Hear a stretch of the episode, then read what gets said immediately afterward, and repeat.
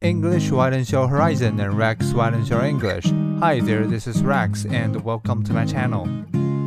Searching for life on Jupiter. Follow the water is one of the main tenets of astrobiology, the study of life in the universe.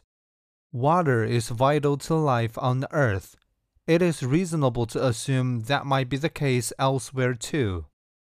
Most efforts have focused on Mars, which may once have had oceans. On Thursday, though, the European Space Agency will launch an attempt to follow the water farther afield, the so called icy moons of Jupiter. As with Saturn, Neptune, and Uranus, the solar system's other gas giant planets, many of Jupiter's moons are known to have liquid oceans underneath their icy shells.